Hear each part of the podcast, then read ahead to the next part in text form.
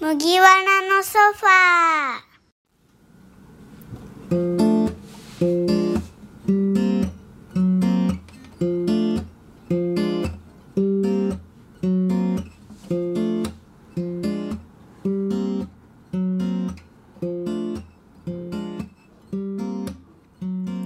偶然やんだ目はどこかへ。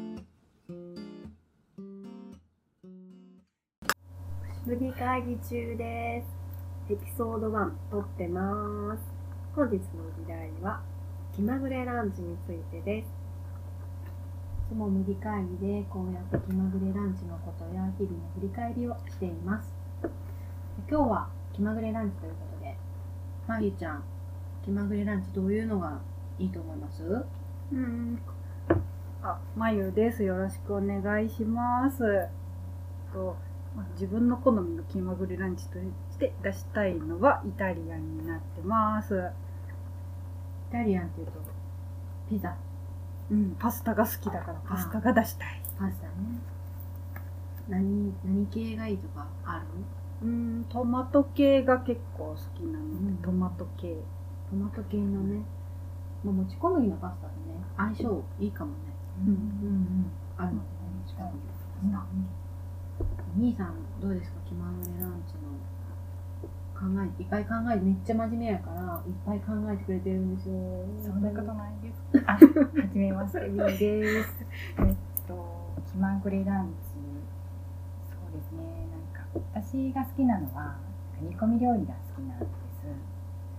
でもなんか、そのカフェで出すような味ではなくて、本当に普通の、なんか、野菜煮込んだのとか、トマト肉とか、いろいろ好きなんですけど、普通の、なんか、なんていうのかな、普通の主婦の味。兄さん。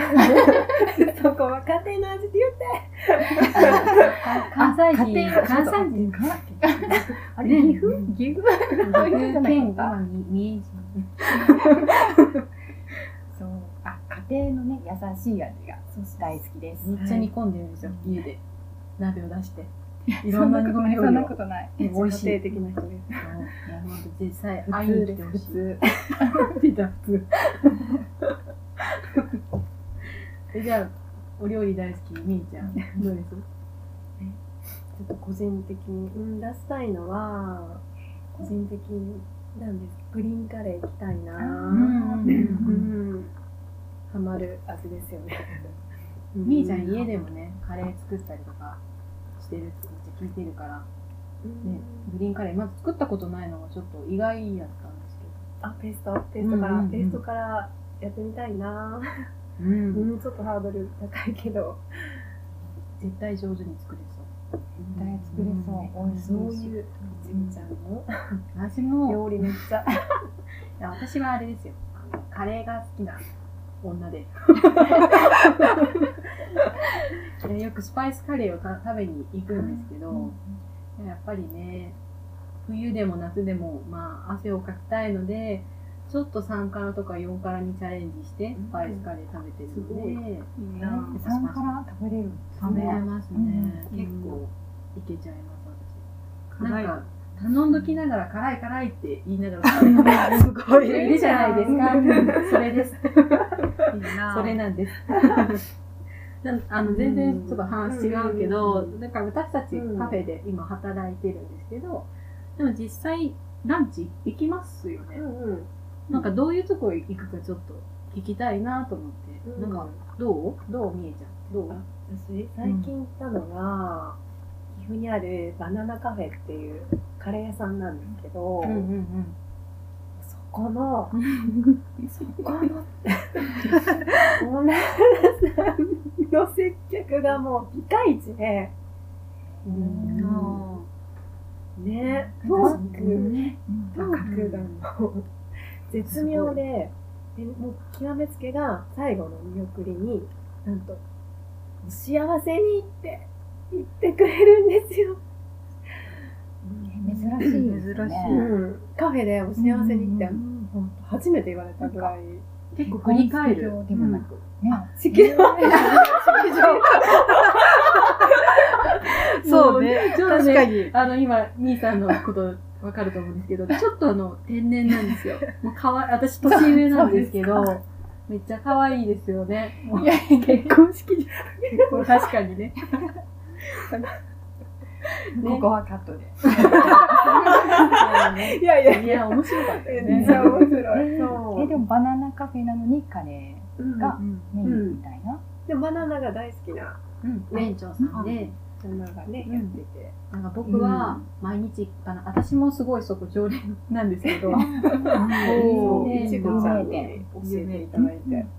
そこの店長さん。にちょっと落ち着いてる時にななん。か風邪の話をしてたらなんか僕はバナナ毎日食べてるから風邪ひかないんだって言ってました。えー、あ、でもそんなおしゃべりしてくれる。あ落ち着いてればね、うん全然うん喋れる。楽しそうですね。うん。でいつかうちのカフェでもお幸せにって接客をしたいっていう目標ができましたね。で私はそれをキッチンで聞くっていうのが楽しみです。言ったぞって。だから言われたお客さんはね今言われたって思ってください、あー。ああ二度見されそう。二度見されそう。楽しみですね。楽しい。楽しみ。あまいちゃんどうですか？最近行きました、最近は全く行ってなくて、うん。だいぶ前なんですけど、ん。名古屋の、ピオリンカフェに一回テイクアウトで持って帰ったことがあって、それはいわゆるビオリンチャレンジってやつですか、そうなんですビオリンチャレンジはあの成功したんでしょうか。結局失敗してぐっちゃぐちゃになりました、もうクワナで失敗です皆さん東京。どうなる？ね。ね。ぐっちゃぐちゃ。もうかわいかわいそうな顔になっちゃった。べっちゃべちゃ。ぐっちゃぐちゃかもしれないそんな壊れやすい。壊れやすいんだよね、それを狙って作ってるんですかね多分そうくず崩れるように崩れやすい。その場で食べた方が絶対いいと可愛いのか可愛いんだけど、でもみんなやっぱチャレンジしたいんじゃない？一回は。そうなんだよ。今はちょっと混雑中だから並んで買わなきゃねっていう形で。す、またちょっと落ち着いた時期チャレンジしてみてください。はい。じゃあみーさん、ちょっと天然なみーさんどうですか？最近行ってました？そうですね。なかなか最近は行くこともないんです。ランチとかもほぼほぼ行かないんですけど、だけども、うーんと、なんかこのモンキカフェで働いた帰りに、うちの母と、とうちの子供と、この近くにあるうん最近できたベトナム料理屋さんに行ってきました。フォーエイトっていうお店なんですけど、今日ちょっと私知りたかったです。ねベトナム、みーちゃんベトナム好きですよねあ。ベトナム行ったことはあります。ですよね。本場の味をしてます本場の味私も気になる感想ね。えっとね、鶏の、鶏肉のフォーと、うん。あと、バインミーと、うあん。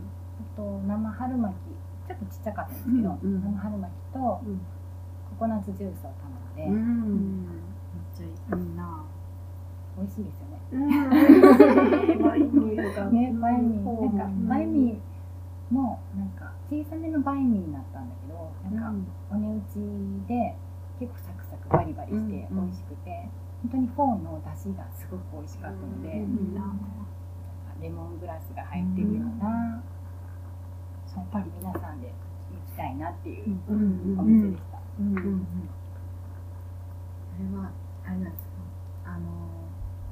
菜どんな野菜が入った？うん。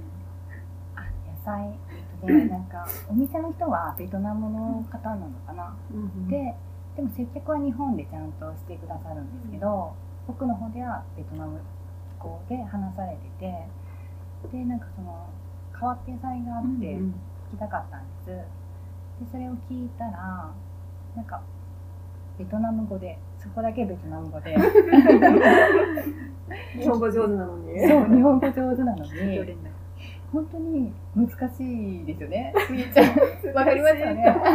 ベトナム語聞き取れないんですよ、本当うん。うに。ん。全く英語ともね、なんか、うん。中国語とかでも違う独特の、けど、なんか調べてくれて、親切ね。優しい優しいでそれは結局タイバジルだったんですけど、タイバジル。タイバジルとは言わない。ですね歌言ってなかった。絶対聞こえてない本当にお上手だったのにね。そうなんですそこだけね。でもきっと相手の方もあこれタイバジルって日本語で言うんだって思ってますよね。え、ね。なんかね次行った時に一緒に行った時に、うん知らない顔して聞いてみますね。確かに。これこれ何ですか？って聞いてみますね。うんうん、聞いてください。ね答えてくれるかもうん。すっと。タイバジル。